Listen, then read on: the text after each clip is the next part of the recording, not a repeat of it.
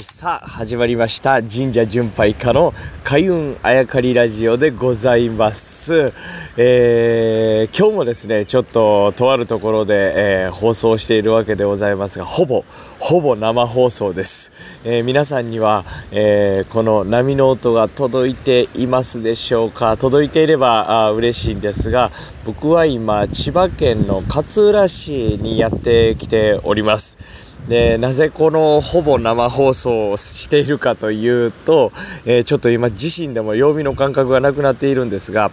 金曜日から、えー、ずっとこの勝浦にいるわけですねで土曜日の朝からですね、まあ、お祭りが始まりまして、まあ、金曜日から始まっているところもあるんですが、えー、土曜日の朝からお祭りが始まりましてそれ何かというと僕が参加をさせていただくお祭りなんですね。でこれはですねまあ金土日月曜日まで4日間、まあ、この、まあ、いろんなお祭りがあるんですがこれを総称して勝浦大漁祭りというお祭りがございまして、えー、その中でも佐々木優太リポートをさせていただいてるんですけれども、えー、その中で参加をさらにさらに参加をさせていただいたお祭りが土曜日の朝から始まると。これ各地勝浦の、まあ、各地からですねおみこしが集まってくるという、えー、お祭りなんですけれどもその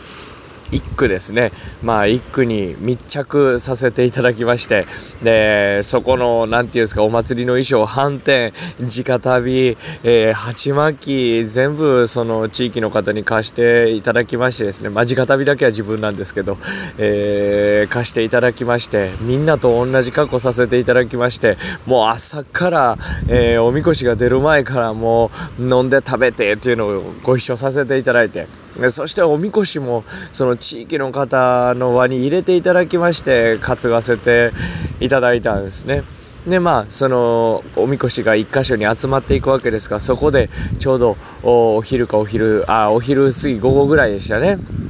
それでまた各地域に戻っていくと。普通ならばここで、えー、お祭りは終わるんですけれども今回密着させていただいた地域は本当に面白いお祭りでございましてまず一つはもう、えー、おみこしがですねわっしょいわっしょいじゃないですね。もう遠くから見てるとおみこしが船のようにですね水面を滑るがごとくゆらりゆらり右行って左行ってしながらゆっくりゆっくり進んでいく、えー、こんなゆあのゆっくりしたおみこしなんですけれども掛け声がまずね本当にしびれましてね漁師町でございますから歌があるんですよ。五七五七七ぐらいのね、えー、まあ何100種類ぐらいの歌があるらしいですけどまあみんなが、うんそれぞれ自分の意思で歌い出すんですねそれに、えー、掛け声を合わせていくんですけれどもそれもこうな、まあ、はっきり言って何言ってるか分かんない、まあ、漁師さんの掛け声なんですよね。まあちょっと僕は再現できればいいんですが、まあ、それがあってでまあちょっと歌もね一緒に歌わせていただいたりとかしてねしびれましたね。そして戻っていくんですけどこっからが面白い。あのー、まあ、何が面白いかっていうと地域の中で担ぎ手まあ一番若い人たちですよね。でまあその担ぎ手を過ぎると今度役員というね、えー、肩書きを持ったグループに上がっていくわけです。その上に、えー、お宮の役員というねまあ3段階あるんですけれどもな担ぎ手たちは若いですよね。だからお祭り、えー、楽しくてしょうがない、楽しくてしょうがない。で、最後、出発、最初に出発した神社に戻ってくるとですね、もう12時過ぎてるんですよ。24時を過ぎてるんですよ。で、まあ休憩して、えー、そっからどうやこうやとなるんですけれども、若い担ぎ手たちは終わらせたくないので、なかなかお宮に入りたくないわけです。帰りたくないわけですよ。だけどその役員たちはですねまあ、えー、年配者というか年長者ですね。でまあ、高齢の方がいらっしゃったり年長者の方がいらっしゃったりある程度まあえー、年齢がいってる方たちなんですけれどもその方たちはもう早く終わらせたい。だからみこし1回置くんですよ。で今までは担ぎ手たちが前後、まあ、左右で担いでたわけですけれども担ぎ手たちが神社側に立つ。で役員たちがその反対に立つ。要は押し問答になるんです。役員たちは神社に早く入れたい。ね担ぎ手たちは神社に入れたくない。まだまだ担がせてくれ祭りを終わらせたくないというこの押し問答になってわーっと。ただ役員の人たちはま年齢が、まあ、若い州には負けるわけですね。人数もね。だからどうしてもお宮に入らなくても終わらないから一回置こうやとなる。そうすると今度、まあ、笑いながらですけど言葉の応酬になるわけですよ。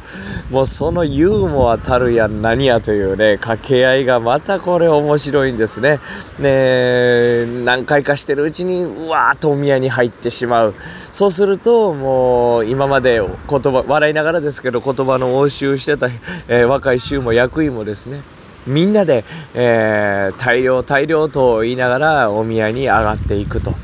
これが終わったのが先ほどでございます。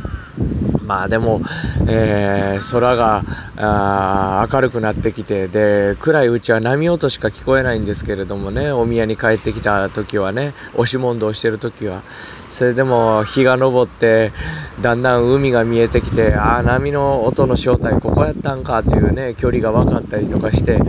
えー、まあ、本当に感動したお祭りでございましたでこれねさっきの話に戻るとね面白いのがね役員たちはもう終わらせようやと。もうええやろと言ってお宮に入れたい。しかし、この役員たちもですね、えちょっと前までは、そして昔はですね、若い衆やったわけですよね。これが面白いですね。昔は自分たちも大暴れしてですね、終わらせるかと言いながら、えー、年長者を困らせてた。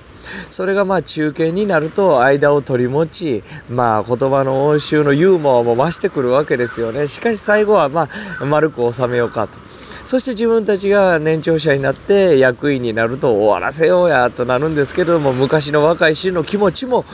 わかると。これまあ昔の人たちの知恵だと思うんですよね。なんかね、社会の構図が、あのお祭りに凝縮されておりますし、まあそのお祭り若い人は何を楽しみにしてるかというと年に1回年長者に歯向かえるというね。まあある意味ではここで昔の人たちはガス抜きだったんでしょうね。そういったことも含めてですねなんかもう本当に本当にまあ簡単な言葉で恐縮ですが人情というかまあ人の温かさというかねえ、そういうのをね、周りの人へのインタビューも含めて感じた一日でございました。まあ、また今日日曜日ですかね、日曜日も取材が続き、そして月曜日も取材が続いていくわけです。また違うお祭りに僕は取材をしていく。このいろんなお祭りが重なってるのが勝浦大漁祭りなんですが、まあ、いろんなお祭りを取材させていただいて、えー、皆さんにご報告できればなと思うんですが、実はこれ、千葉テレビさん、千葉テレビさんの番組で僕、えー、メインリポーターとして、えー、やらせていただいております。ぜひ千葉テレビ見れるという方はですね、えー、9月の28日の土曜日の夜に放送されますんで、ぜひ、え今日のラジオの様子を映像で楽しんでいただきたいです。千葉テレビで9月28日に、えお届けする、え勝浦大漁祭りの様子、まあ一足早くですね、えー、皆さんに、えー、この開運あやかりラジオを聴いている皆さんにお届けいたしました。ほぼ生放送。